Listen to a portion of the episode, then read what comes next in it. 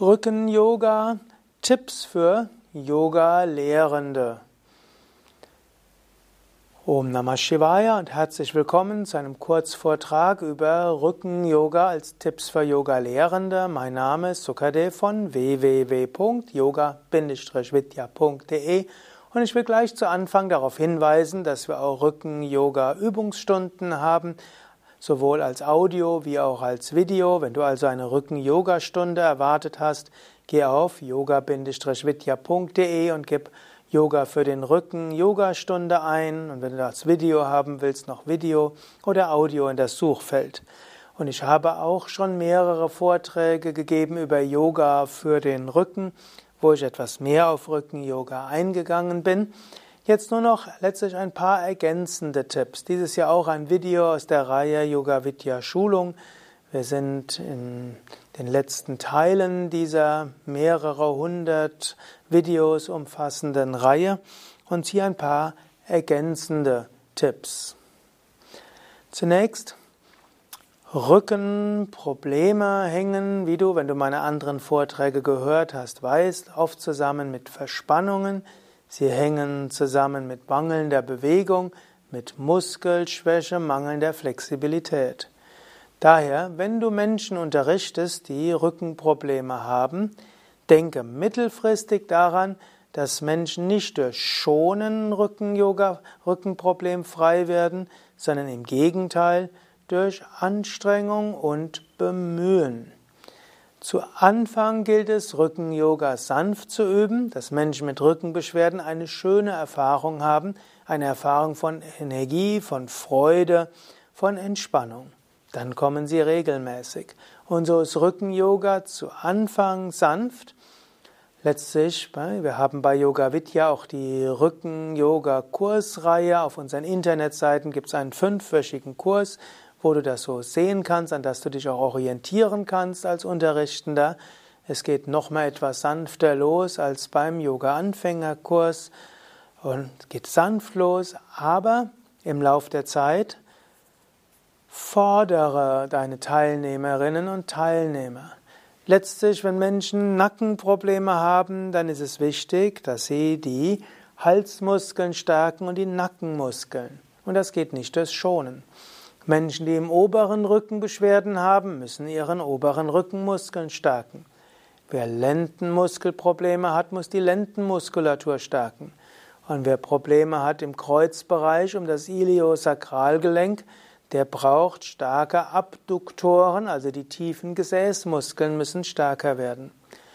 Und gleichzeitig müssen auch die, die entgegengesetzten, die Antagonisten stärker werden, also Quadrizeps, gehe als letztlich äh, Antagonist des Gluteus, Bauchmuskeln als Antagonist für die Lendenmuskulatur, Brustmuskeln als Antagonisten für Latissimus und letztlich Trapezius und die vorderen Halsmuskeln wie auch die Schultermuskeln als Antagonisten der Nackenmuskeln und der Kehlmuskeln. In diesem Sinne achte darauf, wenn du Rücken-Yoga unterrichtest, dass die Muskeln gestärkt werden. Rücken-Yoga sollte eben kein Schon-Yoga sein. Das nächste ist, vergiss im Rücken-Yoga auch nicht die Atemübungen, die Tiefenentspannung und die Meditation. Viel Rückenprobleme kommen eben auch von der Psyche. Durch Atemübungen bekommen die Menschen mehr Energie, mehr Lebensfreude und das hilft auch, dass sie über Ängste, Depressivität und Verzweiflung hinauskommen. Auch die Tiefenentspannung und die Meditation dient dafür. Also mache auch Atemübungen, Tiefenentspannung und Meditation, auch wenn für Rücken-Yoga es wichtig ist, die Muskeln zu stärken. Ein nächster Punkt ist auch, Rücken-Yoga muss individuell sein ist heute auch in der sogenannten Krankengymnastik und in der Orthopädie und in der modernen Rückenschule davon abgekommen, allgemeine Grundsätze zu sagen, welche Körperhaltungen und Übungen gut sind. Es gab mal eine Phase in den 70er Jahren, da wurden Rückbeugen für nicht gut gehalten, weil man gedacht hatte, es geht ins Hohlkreuz. Man hat gedacht, Hohlkreuz ist Ursache der Rückenprobleme.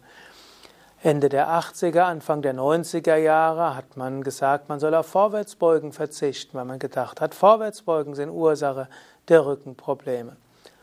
Heute weiß man, es ist gut, wenn Menschen Vorwärtsbeugen, Rückwärtsbeugen, Drehungen und seitliche Beugen machen. All das ist gut und wichtig. Die beste Vorbeugung gegen Rückenprobleme sind Dehnung, Stärkung, Entspannung bewusst machen. Und das geht eben durch Körperübungen in alle Richtungen. Und auch wenn das jetzt erstmal allgemein ist, gibt es doch einige Menschen, für die übermäßige Rückbeugen, sei es im Nacken, sei es im unteren Rücken, nicht so gut sind. Und es gibt Menschen, für die sind übermäßige Vorwärtsbeugen, sei es im Hals, sei es im Rücken, nicht so gut oder in den Hüften. Und es gibt Menschen, für die ist übermäßiges Drehen nicht so gut.